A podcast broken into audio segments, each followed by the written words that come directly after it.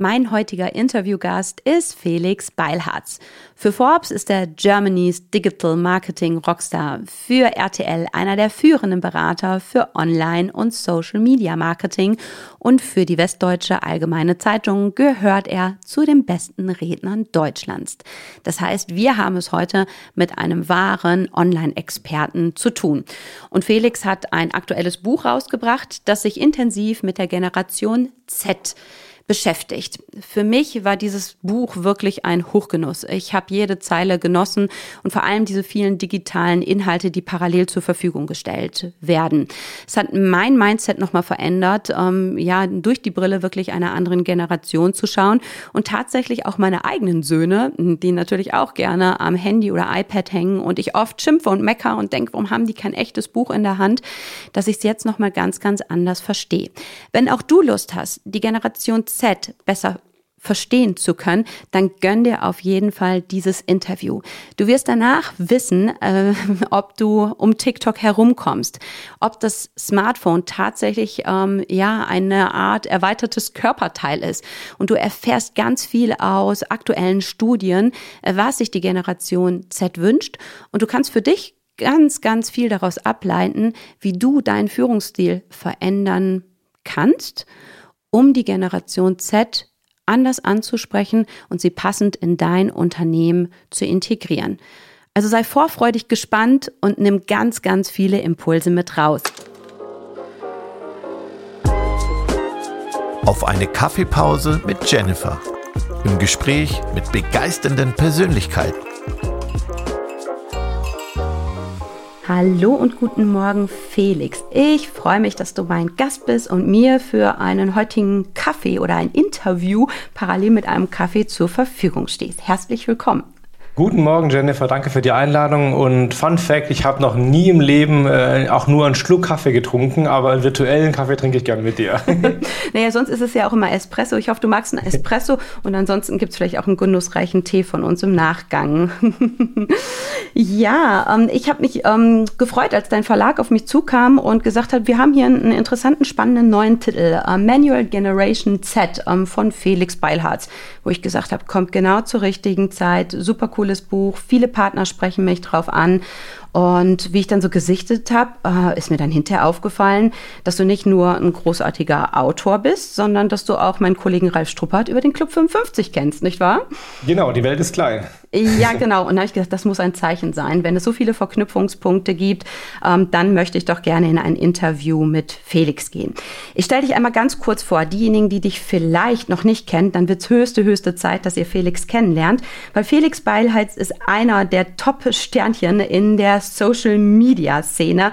Er ist gebürtiger Schwabe und wahnsinnig kompetent, was alles um das Thema Online-Marketing angeht und wird auch als einer der Top-Influencer in diesem Bereich ähm, gehandelt und ist mutiger Meinungsmacher. Wie meine Jungs gehört haben, ich spreche mit einem Top-Influencer. Da war natürlich ähm, eine Künsebeck in Flammen, wo die sagt, mega Mama. Ähm, was spricht dich denn bei der Vorstellung am meisten an? Wo findest du dich, Felix, am meisten wieder? Beim, beim Schwaben wahrscheinlich. Was macht dich denn? Attribute, die ich, ähm, äh, die, die, die, die Presse einfach über mich gesagt hat. Also ich würde jetzt nie zu mir selber sagen, so, aber das hat halt irgendwie in meiner Zeitung gestanden oder das war im Fernsehen, haben die das irgendwie so erwähnt und dann übernehme ich solche äh, Floskeln auch, weil sie sehr gut klingen. Aber ich glaube, ich fühle mich als der Schwabe schon ganz wohl. Sehr schön, ja. Nein, aber auch wenn du jetzt im Moment vielleicht ein bisschen tief äh, stapelst und sagst, ja, viele Sachen hm, wird man selbst so nicht sagen. Ähm, ich finde ja schon, das, was man von dir sieht, hört, liest, ähm, motiviert einen ja ähm, hinzuhören, was du tatsächlich zu sagen hast. Und ähm, ja, für mich war es so, weil du ja im Prinzip der Social Media Marketing Experte bist, ich gesagt habe, wie kommt man dann auf die Idee, ähm, ein Buch speziell zur Generation Z zu schreiben? Also wir beide gehören der Generation ja definitiv nicht an. Was hat dich mhm. bewegt und motiviert, dieses Buch zu schreiben? Das ist tatsächlich aus meiner Arbeit raus entstanden, weil ja die, äh, weil, das Thema Social Media ja deren Lebenswirklichkeit extrem prägt und dann waren immer schon Schnittmengen da, auch über meine Hochschullehrauffträge und so und über Arbeit mit Kunden einfach, die die als Zielgruppe haben. Und dann ist irgendwann mal 2017, glaube ich, oder ja, ungefähr war das, kam ein Kunde auf mich zu, hat gefragt, ob ich dazu einen Vortrag halten könnte. Habe ich mich da eben tiefer einarbeiten müssen und gemerkt eben, dass es vieles gibt, was ich darüber schon sagen kann, weil es eben eine Generation ist, die wir in Social Media sehr, sehr stark erreichen. Und dann hat, dann wurde das eben zu meinem Schwerpunkt, aber das war gar nicht äh, absehbar oder gar nicht geplant. Und ich sag mal, was so mein Erweckungserlebnis tatsächlich war, ähm, 2020 ungefähr, nachdem ich schon drei Jahre in dem Thema viel gearbeitet habe, war ich mit meinem Patenkind im Urlaub und damals ähm, war er noch ziemlich klein und äh, hat meine Smartwatch entdeckt an meinem Armband oder an meinem, an, an meinem Handgelenk und hat direkt auf dem Display rumgeswiped und rumgetoucht. Wirklich wie ein Handy. Und dann ist mir so klar geworden, der kleine Kerl war da anderthalb und kann dann nicht mal irgendwie sprechen, aber ähm, er wusste intuitiv, wie so ein Smartwatch funktioniert, obwohl er ja keine hat. Die Eltern hatten auch keine damals. Woher weiß der also, ähm, wie das funktioniert. Ja? Und irgendwie hatte das so mit der Muttermilch aufgesogen und es in der Umwelt irgendwie so wahrgenommen. Und da ist mir nochmal klar geworden, so die, das prägt einfach einen Menschen. Ähm, die wachsen einfach in einer komplett digitalisierten Welt auf. Und das wirkt sich eben nachher auf alles aus, was so das Leben äh, ausmacht. Auf Wünsche, auf Einstellungen, auf Erwartungen am Arbeitsplatz, von Marken, von Unternehmen. Und dann war klar, das wird jetzt mein, mein Schwerpunkt. Und dann kamen halt immer mehr und mehr und mehr Vorträge. Ich habe es, glaube ich, irgendwie, weiß gar nicht, aber mehrere hundert Vorträge gehalten zu dem Thema und Kunden wow. beraten und so weiter. Und dann war irgendwann auch das Thema reif für ein Buch. Ja, sehr cool. Ja. Was war denn so deine größte Erkenntnis neben diesem Beispiel von deinem Patenkind, ähm, wie du dich intensiv mit dieser Generation beschäftigt hattest, wo du sagtest, das war etwas, was du vorher so nicht im Blick hattest? Ja, ähm, dass die Kritik an der Generation Z einfach nur aufgewärmte Kritik an der Jugend ist, die es in jeder Generation gibt und äh, fast wörtlich teilweise wiedergegeben wird. Also was wir so über sie in den Schlagzeilen lesen und was, was die Älteren über die Jungen zu meckern haben, das ist überhaupt nichts Neues. Das gab es zu meiner Generation schon. Die Gen Y wurde genauso kritisiert. Und wenn man sich mal in die Literatur begibt, dann wird man das über die Jahrhunderte und Jahrtausende sehen, dass das genauso war. Und ich habe neulich sogar einen Spaß gemacht oder Spaß gehabt. Bei einem Vortrag hat dann nachher jemand sich gemeldet und hat eben ähm, seine Meinung zu Gen Z ähm, dargelegt. Und dann konnte ich das beantworten mit dem Zitat von Sokrates, wo fast wörtlich das drin stand, was er auch gesagt hat. Also wirklich fast wörtlich. Ja, das war echt äh, spannend. Und dann ist mir so, also da wird mir einfach immer schnell klar, ich merke das selber auch, dass ich irgendwie oft so denke, ach, äh, die Jungen irgendwie. Und dann denke ich mir, Moment mal, war ich anders oder ist das irgendwie wirklich anders oder einfach nur eine neue Ausprägung von dem, was immer schon da war? Also die, die Alten finden die Jungen komisch, das ist einfach so, das war immer schon so. Und wenn man das weiß, kann man da auch ein bisschen anders mit umgehen. Ja, absolut. Ich finde es das spannend, dass du genau diese Szene aus deinem Buch oder dieses Kapitel oder diesen Abschnitt rauspickst, weil da bin ich natürlich auch so dran hängen geblieben. Ne? Die Jugend von heute, diesmal aber wirklich trägt es mhm. ja so als, als Titel.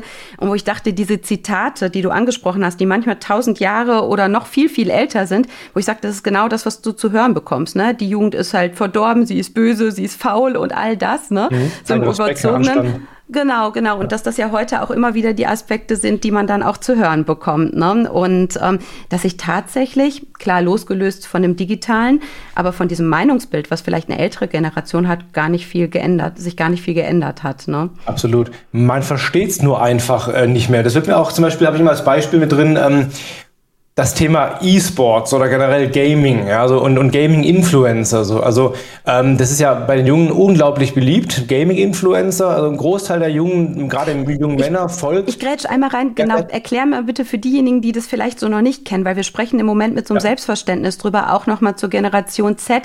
Vielleicht eine kurze Eingrenzung von dir, ähm, ähm, was steckt genau hinter der Generation Z und dann gerne zum ähm, Gaming-Influencing.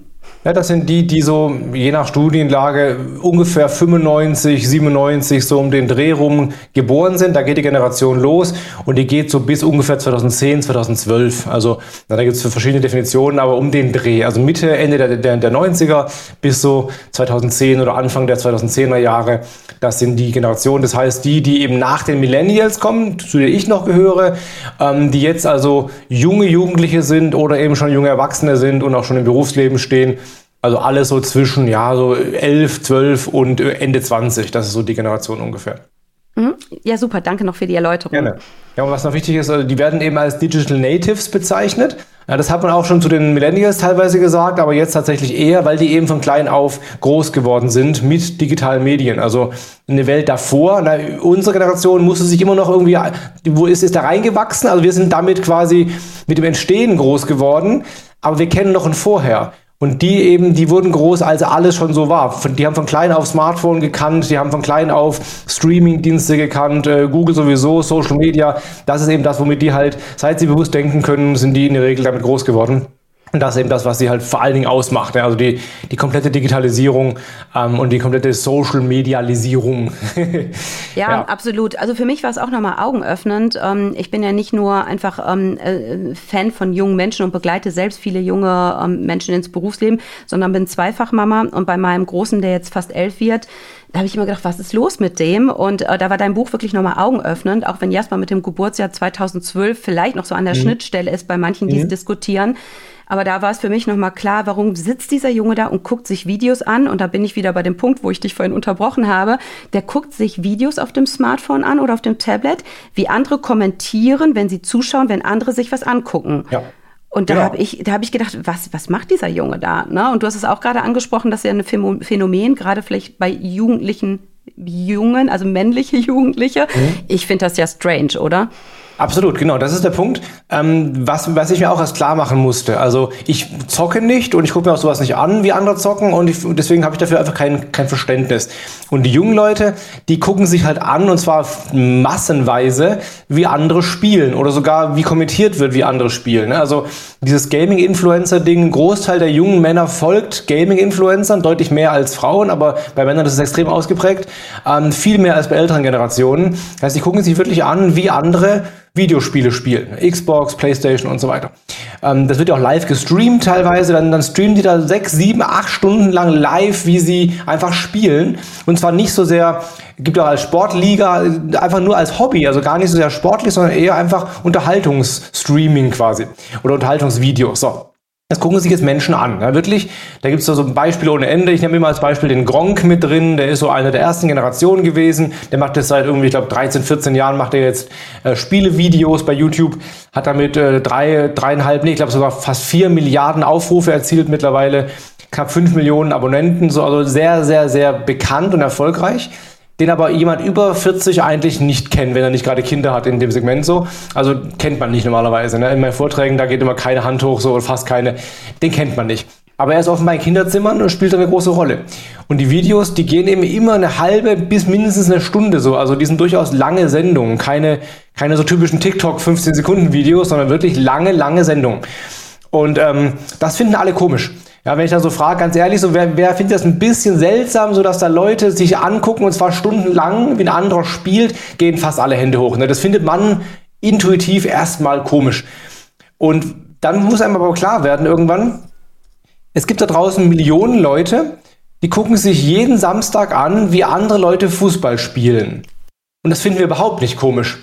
Ja, das, also wenn wir Bundesliga angucken, so sitzen ja. wir zu Hause auf der Couch und gucken abends eine Zusammenfassung in der Sportschau an, irgendwie, wie tagsüber Fußball gespielt wurde und rufen auch rein und werden wütend, wenn da irgendwas falsch läuft. So, also das ist vollkommen normal. Ja. Bundesliga finden wir normal, weil wir es halt schon immer so kennen. Mhm. Oder äh, Kochsendungen. Ja. Millionen Menschen gucken an, wie andere Menschen im Fernsehen kochen.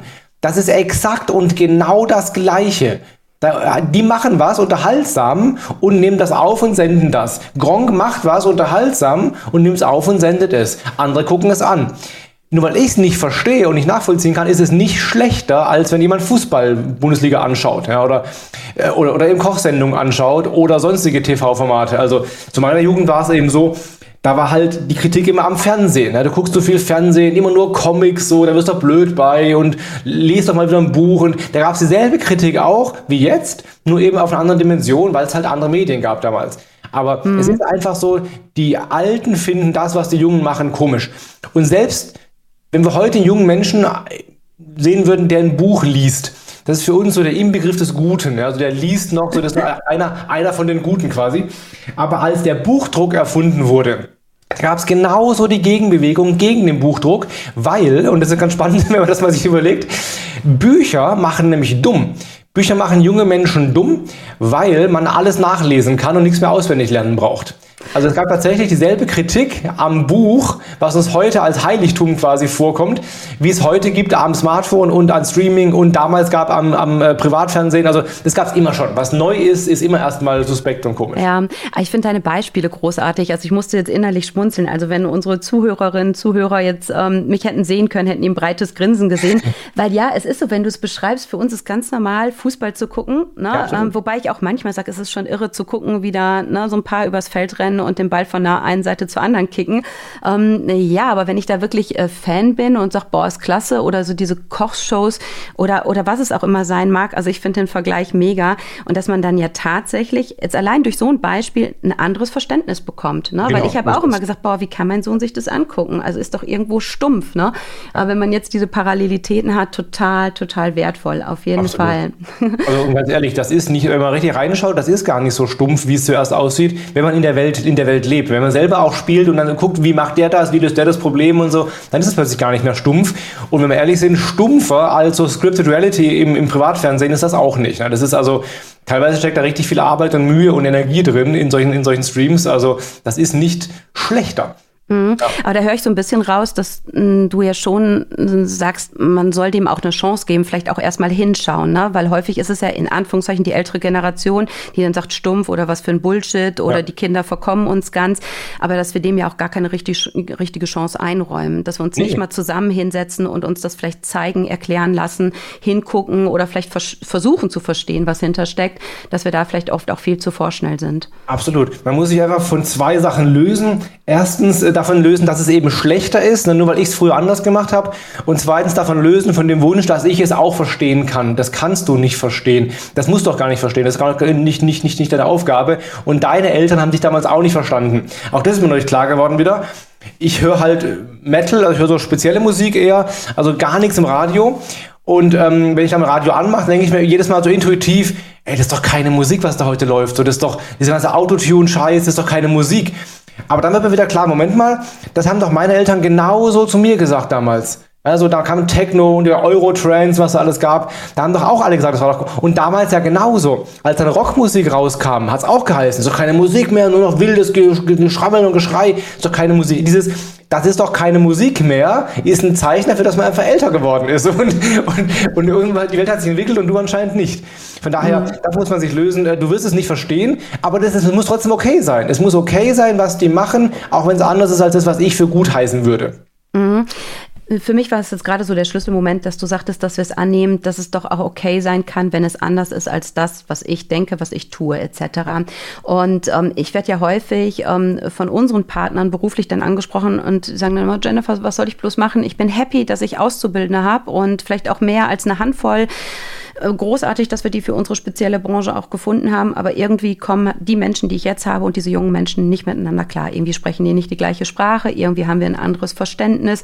Ich habe das Gefühl, die wollen nicht richtig arbeiten. Am liebsten wäre denen ähm, eine drei statt eine vier Tage Woche, wenn es um die Extrameile geht, auch nicht. Ähm, dein Erfahrungsschatz, den du mitbringst, ähm, was sind da so deine Tipps, Tricks, wenn du sagst, okay, du bist zusammen im Unternehmen, wo können wir da ansetzen mit diesen Erfahrungsschätzen? Ja. Genau. Aber wie du sagst, die Erfahrungsschätze sind ja auf beiden Seiten da, das erstmal anzuerkennen, dass auch die Jungen gerade in der heutigen Welt was zu erzählen haben und mir auch einen Wert bringen können. Weil früher war es ja so, eigentlich immer war es so, dass ausschließlich die Jungen von den Alten gelernt haben. Ja, das war immer so. Du, du hast was gelernt und äh, die Alten geben es an die Jungen weiter. Wenn wir jetzt uns heute überlegen, heute ist es so, dass tatsächlich vieles auf der Welt existiert, was die Jungen besser als die Alten verstehen und was die Jungen den Alten erklären müssen. Also wir kennen wir alle, wenn wir unseren Eltern die ganzen Geräte erklären müssen. Obwohl die älter als wir sind, können sie uns das nicht erklären. Und das merke ich halt bei mir zum Beispiel was so Fernsehgeräte angeht. Ich muss meinen Eltern die Fernsehgeräte erklären. Dabei sind die ja mit Fernsehen groß geworden. Trotzdem äh, muss ich ihnen das Fernsehgerät erklären. Also ich als Junger muss meinen Eltern, Eltern etwas beibringen quasi. Und das, das gab es halt früher so nicht. Das, über die Jahrhunderte war immer nur, die Alten bringen den Jungen was bei. Das hat sich geändert. Und das kann man ja aber auch einsetzen. Es gibt so Konzepte wie zum Beispiel Reverse Mentoring. Das heißt, äh, nicht nur die älteren, weiseren bringen eben ihre Berufserfahrung den Jüngeren bei, sondern das ist auf jeden Fall auch natürlich, das ist nach, nach wie vor wichtig. Aber gleichzeitig können auch die Jüngeren den Eltern was beibringen, eben zum Beispiel über digitale Medien, über die Entwicklungen, die es gerade gibt, über KI und so weiter. Also Dinge, die halt bei denen im Alltag ständig aufploppen. Wenn man dann gegenseitig sich äh, bildet, sich eben äh, Neuigkeiten beibringt, dann wird wirkt es auch viel, viel wertschätzender. Dann ist nämlich klar, ich kann auch was beisteuern, was beitragen als junger Mensch und ich muss nicht immer nur zuhören und irgendwie lernen.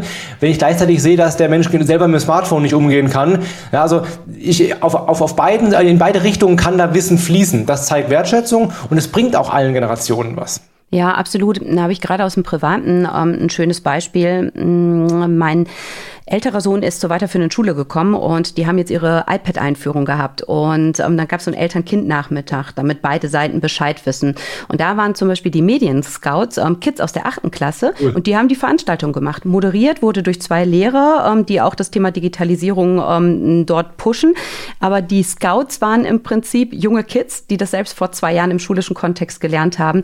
Und da hast du gemerkt, wie die zack, zack, zack, hier gewischt, da gewischt, da ein Tipp, hier nochmal bei Teams, da nochmal. Und selbst, obwohl obwohl ich finde, dass ich ziemlich fit bin, habe ich noch zwei, drei coole Sachen mit rausgenommen, wo ich gedacht habe, das nochmal durch die Kinderaugen zu sehen oder Jugendlichen und zu erfahren, fand ich mega. Und das, finde ich, passt zu dem, was du so sagst, dass, dass es beidseitig wertschätzend ist, ne? dass wir dann eben oft als die vielleicht manchmal Weisen ähm, davon abrücken sollten, ähm, nur wir wissen was oder die Auszub also die Ausbilder, dass die sagen, nur wir können dir ja. was beibringen, sondern dass man es auch dankend annehmen kann. Ne? Genau. Ja, wie siehst du das denn, wenn Unternehmen vielleicht heute schon klar das Thema Digitalisierung auch ähm, für sich angenommen haben, vielleicht aber noch gar nicht so weit sind, wie man heute sein müsste? Und jetzt habe ich junge Menschen und ich arbeite vielleicht auf der Fläche, zum Beispiel Lebensmitteleinzelhandel oder ähm, ja, ich habe einen Baumarkt, ein Gartencenter oder was auch immer oder bin vielleicht in der Pflege aktiv und habe da vielleicht gar nicht wie in anderen Branchen so das iPad oder so parat oder aktiv. So, dann wird es ja automatisch zu einer unattraktiven Branche für für Jugendliche? Oder was ja. kann ich da genau tun? Ja, das ist so. Da, da, musst du dich weiterentwickeln. Das ist so. Also es gibt durchaus dazu auch Umfragen, so was, was junge Menschen erwarten vom Arbeitgeber. Da gibt es also lange Listen. Ein Punkt ist zum Beispiel eine gute Ausstattung, also dass ich eben mit einem modernen Arbeitsmaterial ausgestattet werde. Ich bin ja viel im Agenturumfeld unterwegs, da ist dann eben so das MacBook und ein iPhone und so. Das ist halt attraktiver, als wenn ich woanders mit dem, sorry, aber mit dem Dell-Computer arbeiten muss oder so, ne? oder einem anderen, anderen Format. Da will ich eben so ein Mac-Gerät haben. Das ist für junge Menschen einfach ähm, ein Zeichen von Wertschätzung und einfach auch von ja, Status ein bisschen auch. Ne? Und ähm, wenn ich jetzt als Unternehmen noch nicht so digital bin, dann ist es jetzt höchste Zeit, ähm, auch allein schon deswegen, mich da äh, fortzubewegen, weiterzuentwickeln und ja auch gerne mit solchen jungen Menschen gemeinsam sowas zu entwickeln, weil die wissen ja, wie sie arbeiten möchten. Also zum Beispiel was Thema Führung angeht, äh, wenn man junge Menschen fragt, was so der liebste Führungsstil ist, ist immer partizipativ äh, der wichtigste Punkt. Also von allen Führungsmethoden wünschen sich junge Menschen einfach am meisten von allen Generationen, dass sie mitentscheiden, mitgestalten können. So. Und wenn ich mitgestalten kann, zum Beispiel was die Ausstattung angeht, was die Arbeitssituation angeht, muss ja, ich muss ja nicht entscheiden, aber zumindest mitgestalten können, dann bringt das wieder junge Menschen eben, äh, bindet sie viel mehr an meinen Arbeitgeber. Und das Spannende ist, ähm, gibt es eine Studie von der Universität zu, die haben eben gefragt, was ist dein liebster Führungsstil, wie willst du geführt werden? Da haben sie verschiedene Menschen befragt in Altersklassen und da ganz klar bei den Jungen partizipativ. Und da haben sie befragt, ähm, wie zufrieden bist du denn mit dem, was du da bekommst? Also be bekommst du diesen Führungsstil, den du haben willst, aktuell? Und da war bei jungen Menschen der Abstand am größten. Also die Unzufriedenheit war am größten. Die Jungen sind am unzufriedensten mit der Art der Führung, die sie bekommen. Von daher, da ist offenbar noch deutlich Luft nach oben. Und ich glaube auch da dieses Thema Mitgestaltung, Mitbestimmung, Partizipation, das ist für junge Menschen attraktiv und wird sie auch an den Arbeitgeber entsprechend viel mehr binden. Mhm. Ja, ich glaube, da werden jetzt vielleicht viele schlucken, die uns da hören und sagen, ja, ja, ja vermeintlich würde ich sagen, ich mache das doch partizipativ. Und wenn man dann ganz ehrlich hinguckt, ich sage immer ja. Hand aufs Herz, wie viel Beteiligung ist tatsächlich da? Oder selbst wenn wir sagen, wir haben vielleicht die iPads ähm, im, ähm, in der Schreibtischschublade liegen, so nach dem Motto, wir sind doch digital aufgestellt, wir haben mhm. die, aber dennoch werden sie nicht genutzt und ähm, das Lernumfeld ist vielleicht nicht so zeitgemäß, wie es sein sollte, dann müssen wir uns da auch nicht wundern. Na, dann ist es im Prinzip mit Plattitüdenwerbung haben, oder? Das ist der Punkt, weil äh, Partizipation heißt ja auch nachher, die Entscheidung wird auch wirklich so umgesetzt, wie sie entschieden wurde und nicht am Ende wird der Vorstand dann doch wieder dagegen schießen. Also das ist mir neulich wieder aufgefallen im Hochschulumfeld, da gibt es also diverse studentische Gremien und so und äh, irgendwelche Räte, die können alles Mögliche abstimmen und so weiter aber die, das hat gar keine Bindungskraft hinterher. Das heißt, die Hochschulleitung kann einfach kann ja alles komplett äh, sagen, nee, wollen wir nicht und zack, dann ist es vom, vom Tisch. Das ist auch keine Partizipation. Also wenn schon irgendwas gemeinsam beschlossen oder gemeinsam vorangetrieben wurde, aber am Ende dann doch nicht umgesetzt wird, dann fühle ich mich erst recht vor den Kopf gestoßen und erst recht irgendwie nicht wertgeschätzt. Also das ist oft nur ein Lippenbekenntnis tatsächlich, ja, und man ist dann am Ende doch nicht bereit, irgendwie diese Kontrolle teilweise aus der Hand zu geben. Kann ich nachvollziehen, hilft aber nichts. Mhm. Aber es das heißt ja für mich in erster Linie als Führungskraft zu überlegen, was bin ich bereit zu ne, reinzugeben, um den nächsten Entwicklungsschritt auch zu machen. Und das heißt ja erstmal dann bei mir selbst ansetzen und ähm, ne, mich, mich verändern an der Stelle, anstatt zu meckern und zu schimpfen.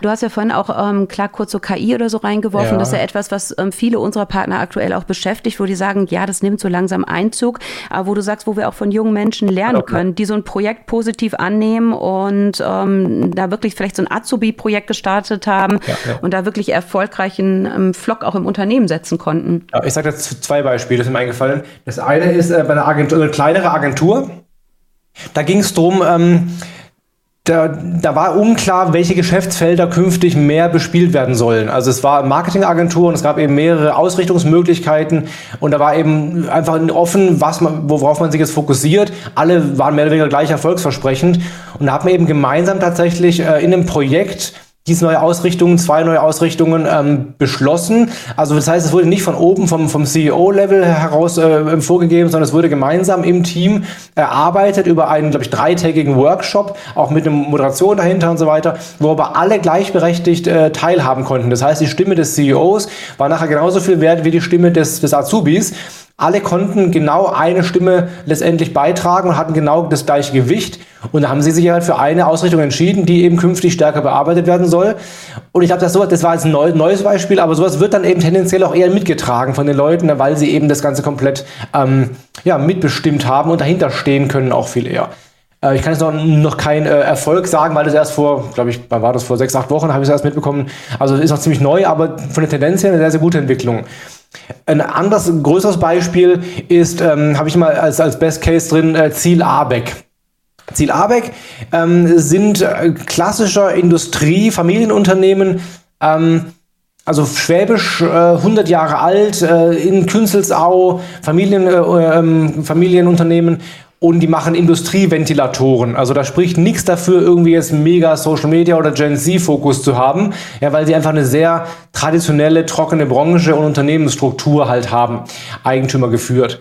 Und äh, was die aber machen, die sind auf TikTok sehr, sehr stark unterwegs, ähm, haben mittlerweile 110.000 Follower und haben darüber sehr, sehr viele Preise gewonnen. Ähm, für ihr TikTok waren im Fernsehen, in jedem Sender waren sie schon von ZDF, äh, ARD, NTV, RTL, überall schon mit ihrem TikTok-Kanal.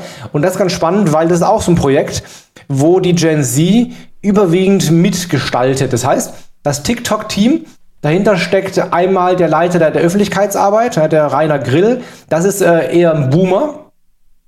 Aber der hat eben ein Team aus verschiedenen Leuten, die alle eigentlich Gen Z sind und die gestalten gemeinsam den Kanal. Er hat zwar ein Vetorecht und er sagt mir, das geht jetzt irgendwie gegen die Firmenwerte oder so, aber das kommt faktisch quasi nie vor. Ansonsten lässt er ihn komplett freie Hand. Und das klappt extrem gut, weil die den Kanal eben verstanden haben. Also die sind jetzt Teil der Öffentlichkeitsarbeit, ein Teil der, des Recruitings, Employer Branding. Ähm, die gestalten gemeinsam äh, die, die Inhalte und er stellt sich dafür bereit, er macht auch jeden Blödsinn mit. Also er muss dann tanzen vor der Kamera, er lässt sich irgendwie, so Streiche werden ihm gespielt und so macht er alles mit, weil er sagt, naja, ich will das nicht machen, ja, aber das ist das, was im Kanal ankommt. Das ist das, was, was funktioniert, was die jungen Leute sehen wollen, wo die sich eben, was sie lustig finden. Und dann ist auch der Humor, der nachher äh, ausgespielt werden muss. Dazu nur ein Beispiel, ähm, was er selber nie gemacht hätte, aber was halt äh, gut ankam. Die machen Ventilatoren Also diese, ähm, ne, diese Teile, die eben zum Beispiel im äh, Tiefkühlregal eben verbaut sind, also solche, solche Sachen. Und die Ventilatoren, die haben Zacken. Äh, das ist hat so einen bionischen Hintergrund, wie bei der Eule. Die Federn hat auch Zacken. Äh, durch die Zacken ist das Ganze leiser hinterher. Und das hat der Rainer in einem Video eben erklärt, so auf, auf Userfrage hin, was die ausmacht, hat er erklärt, dass sie die, ähm, die Blätter da Zacken haben. Und das wäre so ein normales Produktvideo gewesen, aber das ist noch nicht TikTok. Also muss noch ein Witz rein irgendwie. Und dann wurde ihm nahegelegt, dass er sich mal mit diesen Zacken kämmen soll. Ja, hat er auch gemacht. War super lustig. Also mhm. irgendwie, ja, die sind super leise. Man kann sie auch damit kämmen. Zack, so. Das ist ein Joke, den finden halt irgendwie 18-Jährige halt lustiger als jetzt ein 60-Jähriger wahrscheinlich. Das gab tatsächlich intern ziemlichen Ärger, weil es ja ist ja unseriös, ne, und das macht man ja nicht und man, man soll ja die Produkte, die kosten ja irgendwie viel, viel Geld, ja nicht so bloß oder irgendwie sich darüber lustig machen. Aber genau diese Art von Humor funktioniert halt. Und er hat es gemacht und es wurde veröffentlicht und es kam mega gut an und viele Lacher und viele Likes und äh, einfach Sympathiewerte. Aber das hätte er von sich aus als Öffentlichkeitsarbeitschef niemals gemacht. Das war eine Aktion, die kam eben aus der Generation Z heraus und wurde dann einfach umgesetzt. Und es geht eben immer weiter und mittlerweile, wie gesagt, Preise gewonnen, Leute eingestellt darüber natürlich auch. Äh, also ein extremes Erfolgsbeispiel, aber nur weil die Jungen genauso mitentscheiden und mitreden können wie eben er als Chef. Mhm. Ja, ist für mich auch nochmal so ein Schlüsselpunkt, weil klar, bei vielen ploppt dann auch TikTok auf und denkt man, ja, wir müssen so einen TikTok-Kanal haben und viele sind dann überrascht, dass es nicht funktioniert. Und ich finde, du hattest, hast es perfekt auf den Punkt gebracht, äh, dass das halt eben die Sprache und das Medien, äh, Medium der jungen Generation ist und dass die das verstehen und dass die es dann auch machen sollten. Heißt das aber automatisch auch so ein bisschen dein Weckruf an diejenigen, die jetzt lauschen, auch zu sagen, hey, komm, gib so einen Kanal in die passenden Hände, ähm, ja. sei Teil des Ganzen, aber vertrau darauf, ähm, schenk Vertrauen und Zutrauen, dass die es hinkriegen? Ja, man sieht das. Man sieht, ob jetzt ähm, irgendeine Presseöffentlichkeitsarbeitsleiterin eine Choreografie ausgearbeitet hat, die dann die jungen Leute vortanzen sollen. Oder, oder, oder ich habe neulich, also, das ist so richtig cringe. Da war so ein Video von einer Logistikunternehmen, die halt ihre Azubis vorgestellt haben. Und da mussten die Azubis immer so den Bildschirm wegwischen, zum nächsten Wischen quasi, und dann sich sich vorstellen. So, hallo, ich bin Markus, ich bin Azubi für so und so bei der Firma Müller GmbH. Und, dann, und das war so richtig, richtig schlecht, richtig, da hast du genau gesehen, der Markus, der irgendwie mit 45 da so ein Skript schreibt und da komm, jetzt machen wir es mal bei TikTok, das wird bestimmt super lustig. Nee, war nicht lustig, war peinlich. Genau diese Art von, von, von Sachen funktioniert eben nicht. Das kannst du nicht vorgeben. Da musst du, hättest du die jungen Leute gefragt, hey, wollen wir das so machen, hätten die garantiert gesagt, äh, Cringe, Brudi. Das machen wir mit Sicherheit nicht so. Ähm, nein, genau. Du, die müssen das nicht alles selber verantworten, weil die haben ja noch nicht die Erfahrung im Unternehmen, noch nicht die, die kennen das, die, die Branche nicht und so weiter. Aber die kennen den Kanal. Das heißt, bei sowas musst du auf jeden Fall mit auf sie hören und ihnen Freiheiten lassen. Und du kannst dann immer noch die Notbremse ziehen irgendwann, aber sei da auf jeden Fall offener dafür und du wirst sehen, die Sachen, die die als Idee mit einbringen, funktionieren deutlich besser als deine Ideen, weil es eben deren Welt ist. Ja. Wenn man jetzt sagt, ich habe als Unternehmen noch keinen TikTok-Kanal und ich möchte aber eine junge Zielgruppe anziehen, unumgänglich aus deiner Sicht oder habe ich Alternativen? Ja, wenige tatsächlich, wenige Alternativen. Ähm, Instagram funktioniert auch, YouTube auch. Auch das sind Kanäle, die bei den jungen Leuten extrem viel genutzt werden. Snapchat auch. Problem ist nur, dass die alle schwerer zu nutzen sind als TikTok. Also gerade was äh, Snapchat hast du als Unternehmen eigentlich gar keine Chance, außer über bezahlte Ads. Aber wenn dir was aufzubauen, da kannst du vergessen. Ähm, die, die Insta und YouTube klar, sind wichtig, sind aber auch sehr, sehr zäh mittlerweile. Also da sich eine organische Reichweite aufzubauen, ist tatsächlich schwierig. Da wirst du größere Mengen an, Ad, an Geldbudget reinstecken müssen. Bei TikTok hast du halt die Chance, noch äh, organisch guten Content zu liefern und gute Reichweite aufzubauen, ohne dass du jetzt irgendwie da unbedingt Werbeanzeigen schalten musst oder sonst irgendwelche großen Verrenkungen machen musst. Also es ist der Kanal, der am meisten genutzt wird, von der Intensität her bei jungen Leuten. Die verbringen am meisten Zeit dort. Ich habe gerade nebenbei eine Studie offen, weil ich gerade einen Artikel schreibe darüber, die Gen Z verbringt bei ihrer Screen Time, also auf dem Smartphone, ein äh, Viertel, äh, fast ein Fünftel der gesamten Zeit, fast ein Viertel ist nur TikTok. Also das sind irgendwie nur 12 Prozent mehr als bei der Gen Y. Also wir verbringen da viel, viel mehr Zeit. Da hast du halt den Zugang zu denen und es gibt keine echte Alternative dazu. Also wenn du sagst, will ich nicht, Klar, dann gehst du auf Instagram und auf YouTube, aber es wird deutlich, deutlich zäher und schwieriger als bei, als bei TikTok. Mhm. Und wenn ich jetzt sage, ähm, Felix hat diesen Impuls reingegeben und das ist voll der Experte, der weiß, was er da sagt, okay, ich mache das jetzt mal mit TikTok. Ich habe da so ein paar junge Leute, ich gehe auf die zu. Was wären deine Handlungsempfehlungen, ähm, wenn eine Führungskraft sagt, jetzt will ich das machen, wie stelle ich das schlau an?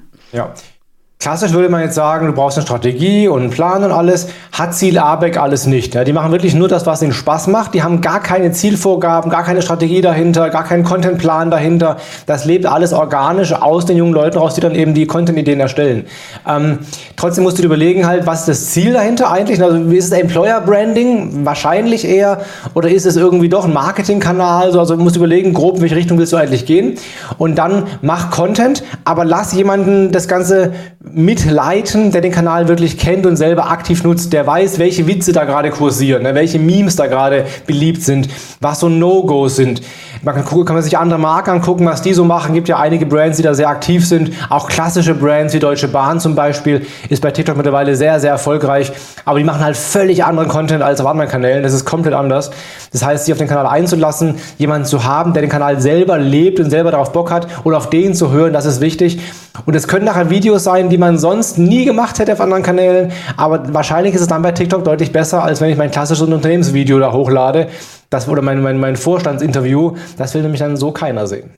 Also ja. ich muss mich auf den Kanal einlassen, das ist wichtig. Ja, total, total wichtiger Punkt. Ähm, ich merke nur manchmal, wenn ich zu Azubis sage, hey, der macht doch sowas TikTok-mäßiges, ich supporte das, ich unterstütze das, wir sprechen nochmal mit euren Ausbildern, dass dann manchmal die Jugend doch eher zurückhaltend reagiert. Also ich hätte anfangs gedacht, die sagen, boah, cool und wir dürfen. Was lässt sie so zurückhaltend sein? Das gibt es durchaus auch. Es gibt ja immer auch junge Menschen, die halt keinen Bock drauf haben oder nicht dafür offen sind. Das gibt es auch.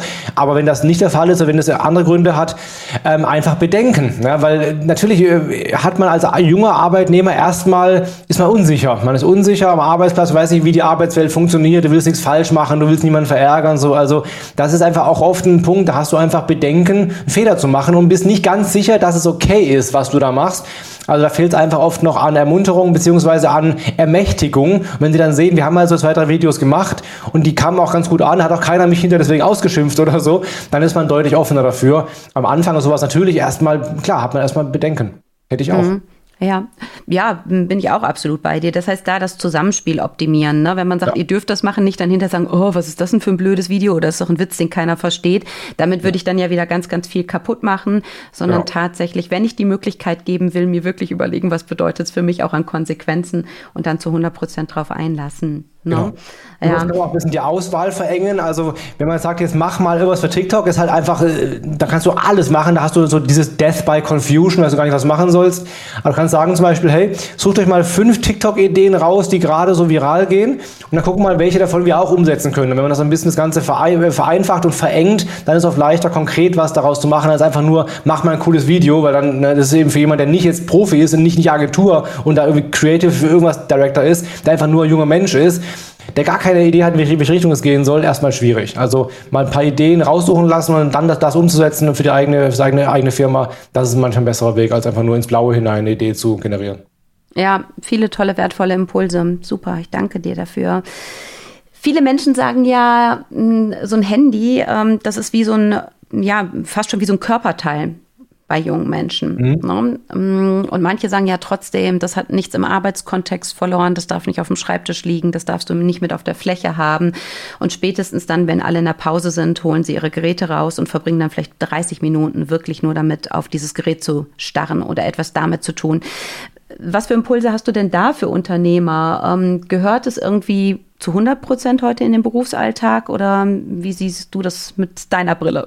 Also wenn es kein Sicherheitsrisiko ist, ne, jetzt zum Beispiel am Fließband irgendwie oder so, wo dann wirklich irgendwas passieren kann, wenn ich Handy in der Hand habe, ähm, dann ist klar, oder irgendwelche hochsensiblen Bereiche, äh, gibt ja Fälle, wo einfach sowas gar nicht geht, ähm, dann ist es No-Go natürlich, aber in vielen, vielen Fällen gehört einfach dazu. Du willst es nicht verbieten können. Das ist, war auch wieder meine Generation, da war dann Social Media Verbot ne, am Arbeitsplatz. Und dann kamen halt immer mehr Smartphones so und dann war halt klar, ich kann das gar nicht verbieten, ich kann das sperren auf den Rechnern, bloß dann gehen sie halt ans Handy und ich kann es auch nicht verhindern. Ich kann es nicht verhindern. Wie, das haben wir auch überlebt. Wir haben auch meine Generation überlebt, die alle angeblich nur auf Facebook rumdatteln bei der Arbeit. Trotzdem gibt es uns noch und gibt es die Wirtschaft noch und so.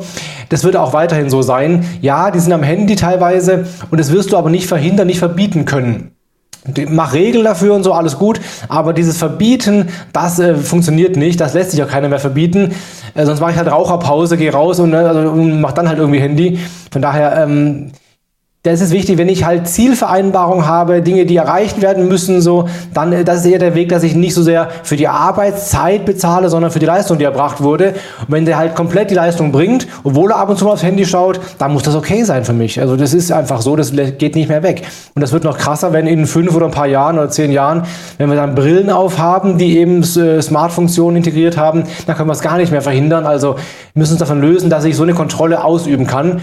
Und spätestens, wenn es auf Homeoffice geht, habe ich eh keine Kontrolle mehr darüber. Also löst euch von dem Gedanken, dass ihr ein Handyverbot irgendwie durchsetzen könnt. Das wird in den allermeisten Fällen nicht funktionieren. Mhm. Das heißt aber, wenn wir nochmal überlegen, was macht das attraktiv, also mich als Arbeitgeber attraktiv für eine junge Generation, ähm, wenn ich damit jetzt werben würde, du darfst dein Handy bei uns auch ständig am Körper haben, ist es was, was ziehen würde oder würden die denken, was ist das für ein komisches Ding? Habe ich noch nicht gehört tatsächlich, ähm, dass sowas, aber, aber in die Richtung kann man durchaus gehen. Also zum Beispiel so, wir stellen dir eben das neueste iPhone zur Verfügung zum Beispiel, ja, oder wir haben irgendwie zum Beispiel Handyladeplätze an jedem Schreibtisch oder sowas. Das ist auch so ein Punkt. Ne? Also, dann ist klar, dass Handy okay ist. So. Also ähm, in die Richtung kann man schon gehen. Ich würde es nicht so plump vielleicht formulieren, aber in, in die Richtung zu zeigen, dass man das äh, ermöglicht, durchaus, ja. Mhm. Und meinst du, sind so Gedanken, die Führungskräfte dann haben, unberechtigt zu sagen, dann daddeln die doch mehr rum, als produktiv zu arbeiten? Oder ist es gar nicht so, dass es so eine, ähm, ja, sag ich mal, Produktivitätsminderung ist? Wie gesagt, das gab's, äh, als ich äh, vor 20 Jahren war ich im Praktikum, da war es halt äh, Internet generell. Man darf nicht surfen am Arbeitsplatz, ne, dann kam Social Media, darf man nicht am Arbeitsplatz. Ähm, trotzdem wird's gemacht natürlich und die Leute machen Social Media am Arbeitsplatz. wenn wir mal ehrlich sind, wie viel Prozent der Arbeitszeit wird wirklich effektiv gearbeitet und wie viel ist Smalltalk-Zeit, diese typische Watercooler-Gespräche, die Raucherpausen, die Klopausen und so weiter. Das ist ja immer schon da. Also wir haben auch in unserer bezahlten Arbeitszeit einen relativ großen Block, den wir nicht aktiv arbeiten. Ich habe irgendwo gelesen, Studien sagen, ich glaube, maximal vier Stunden am Tag wird wirklich gearbeitet im Büro und vier Stunden sind eben alles andere drumherum. Und sei es, dass ich mit der Akte am Arm rumlaufe, um beschäftigt auszusehen. Also wer nicht arbeiten will, wer nicht motiviert ist, wer den Sinn nicht sieht, wer nicht Ziele hat, so, der wird immer einen Weg finden, sich darum zu drücken. Und wer Bock hat, was zu reißen und wer seinen nächsten Bonus abholen will und so, der wird auch dann entsprechend Leistung bringen. Ähm, diese, dieser Gedanke, der ist acht Stunden vor Ort und dann muss ich ihn dazu kriegen, dass er acht Stunden am Stück irgendwie arbeitet. Das war noch nie so, es fällt jetzt vielleicht nur mehr auf, als Handy in der Hand ist, aber davor waren es halt Gespräche mit dem, mit dem Büronachbarn oder waren irgendwie über, über den Gang rüber irgendwas oder so, bis hin zu Zeitschriften, die irgendwie dann unterm, unterm Schreibtisch gelesen werden. Das war immer schon so. Ja, auch da muss ich jetzt schmunzeln. Da fühlt sich wahrscheinlich auch fast jeder unserer ähm, Fans da draußen gerade ertappt und sagt, ja, irgendwie ist es doch auch so. Ja. Ne? Auch das, das rückt das Bild wieder in ein anderes Licht, definitiv. Ähm, du hast Motivation vorhin angesprochen. Das ist so meine abschließende ähm, Frage an dich. Ähm, was ist denn das Motiv junger Menschen heute, wenn sie sagen, natürlich kann ich von Luft und Liebe nicht allein ähm, leben, auch nicht nur mit Social Media, wenn ich doch einen sinnstiftenden Job machen möchte? Was ist da Motivantreiber? Was können wir da mitnehmen? Nehmen, um wirklich ideale Ausbildungssituationen zu schaffen? Du hast gerade schon einen Punkt gesagt, das Thema Sinn ist ein wichtiges Thema. Das ist ähm, ganz lustig, weil das ist der jungen Generation am wichtigsten und der ältesten Generation am wichtigsten. Die beiden stechen raus. Also Boomer und Gen, Gen Z haben den höchsten Anspruch an eine sinnstiftende Tätigkeit. Gen Y und Gen X, da ist das nicht so entscheidend. Also offenbar ist das jetzt wieder quasi ein Thema. Es war mal ein Thema und ist wieder ein Thema jetzt, dass wir bei der Arbeit was Sinnvolles tun wollen. Also ne, ähm, einen Wert schaffen, einfach wirklich einen Sinn, den ich für mich selber auch sehe, aber auch fürs große Ganze eben sehe. Ansonsten tatsächlich ähm, ganz wichtig nach wie vor oder, oder jetzt wieder mehr sogar äh, das Thema gutes Gehalt und generelle Sicherheit. Also klassische ne, Faktoren, die einfach auch sinnvoll sind. So, ich möchte gut verdienen, gute Leistung kriegen und ich möchte abgesichert sein. Also wie ich früher so, gab es ja so die Generation Praktikum, die sich hier um, rumhangelt, ja, äh, um irgendwo hängen zu bleiben. Das wäre heute keine Option mehr. Also ich brauche einen sicheren Arbeitsplatz, einen sicheren Vertrag, Übernahmegarantie, solche Sachen.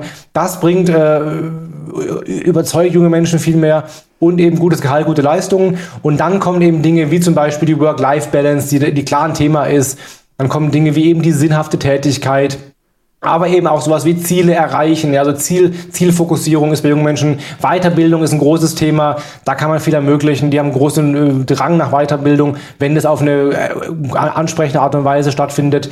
Ähm, und was auch ganz spannend ist, es gibt eine gute Studie dazu von ähm, äh, Randstad, die haben untersucht, was Arbeitgeber attraktiv macht und da kam raus, dass zum Beispiel das Thema Diversität und Inklusion, ja, ist zwar nicht auf Platz eins bei den wichtigsten Faktoren, aber es ist bei der Gen Z am stärksten ausgeprägt von allen Generationen. Also das heißt, der Arbeitgeber sollte nicht nur die harten Faktoren beachten, wie eben gutes Gehalt oder hohe Sicherheit, sondern eben auch solche gesellschaftlichen Positionen vertreten, Diversität fördern, so. Wenn ich das leisten kann, dann habe ich auch gute Chancen, junge Menschen zu erreichen. Ja, auch das nochmal ganz, ganz wertvolle ähm, Impulse. Ich glaube, unsere Hörerinnen und Hörer haben jetzt eine kleine To-Do-Liste mit auf den Weg bekommen, einfach mal zu checken, konstruktiv kritisch hinzugucken, na, was bringen wir schon mit, wo sind wir vielleicht noch nicht mutig genug. Und ähm, ja, ich werde auf jeden Fall in unsere Show Notes ähm, den Link zu deinem Buch reingeben, weil jeder, der jetzt Blut geleckt hat und gesagt hat, wow, so coole Facetten, die Felix da beleuchtet, absolute Empfehlung, dieses Buch ähm, aufzusaugen. Und das, was mich natürlich am meisten begeistert hat bei deinem Buch, äh, waren die ganzen Checklisten, Best Cases etc., die man on top Shop bekommt. Das heißt, ich habe ja überall die Möglichkeit, ähm, na, mir Zusatzmaterial runterzuladen, tolle Interviews zu genießen, da junge Menschen nochmal als erfolgreiche Unternehmer aus ihrer Perspektive kennenzulernen. Also wo ich sage, ähm, ganz, ganz viel ähm, Mehrwert über das klassische von mir auch sehr geliebte Buch hinaus. Also für jeden eine absolute Bestellempfehlung, weil da hast du eine tolle, tolle Handlungsanleitung. Vielen Dank, das freut mich sehr. Danke dir. Ja, normalerweise gibt es bei uns, wenn Ralf und ich zusammen unseren doppelten Espresso machen, immer Kaffeebohnen ähm, oder Espressobohnen, ähm, die ich in so ein Schälchen werfe. Auch wenn ich gelernt habe, dass du keinen Kaffee trinkst, ähm, wenn wir jetzt nochmal über den Aspekt ähm, Kaffeesatzleserei hinauskommen, so deine vielleicht wichtigste Botschaft nochmal an unsere Hörerin, wenn du sagst, ähm, ein, zwei Punkte, die du mit auf den Weg geben kannst, damit man erfolgreich zusammenspielen kann. Nach dem Espresso ist vor dem Espresso. Die Zusammenfassung. Ja, äh, Punkt eins auf jeden Fall zuhören. Ja, zuhören und zwar zuhören, um zu verstehen, nicht um äh, zu antworten. So oft hören wir zu und haben im Kopf schon die Antwort, die wir gerade formulieren wollen. Nee, hört mal einfach zu, was die zu sagen haben und äh, fragt nach. Also hört zu und ihr werdet sehen, die haben eine ganz interessante Perspektive auf die Welt. Und ähm, zweitens, Verständnis dann aufbringen, weil letztendlich ist die Generation Z ein Produkt von uns. Jede Generation ist das, was die Vorgeneration produziert hat und die sind von uns erzogen worden und die leben in der Welt, die wir gestaltet haben, auch mit allem, was dazugehört. Ja, also mit den guten Sachen wie auch den schlechten Sachen, die die jetzt quasi ausbaden müssen. Also wir können wütend sein äh, oder es doof finden, dass die irgendwie jetzt äh, ähm, so radikale Umweltschützer sind oder so. Aber das sind sie, wenn sie sind, weil wir eine Welt hinterlassen haben, die halt ähm, nicht mehr so lange gut geht und in, in der die jetzt groß werden. Also alles, was sie quasi haben, tun, sind, ist ein Produkt von dem, was wir produziert haben und das muss man sich klar machen ähm, und auch mit ein bisschen Demut daran gehen vielleicht und nochmal, wir sind nicht besser, nur weil wir anders groß geworden sind und das, was man sich immer klar machen muss, in 20, 30 Jahren da wird die, die heutige Gen Z genauso über die dann Jugendlichen schimpfen, wie es heute der Fall ist. Also das wird sich einfach weitergeben und das wird sich nicht ändern und ist Teil unserer Geschichte. Ne? Ja. ja. lieben Dank für deinen Wachrüttler. Ähm, vielen Dank fürs Ermutigen. Ähm, ja, ich bin sicher, dass wir noch einen nächsten Kontakt haben werden, weil das Thema ist so ein spannendes, so ein großes, so ein tiefes. Äh, für heute von Herzen. Danke, lieber Felix. Danke dir. Das war's für heute. Und jetzt nicht einfach abwarten und Tee trinken. Hol dir weitere Tipps und Impulse auf begeisterungsland.de.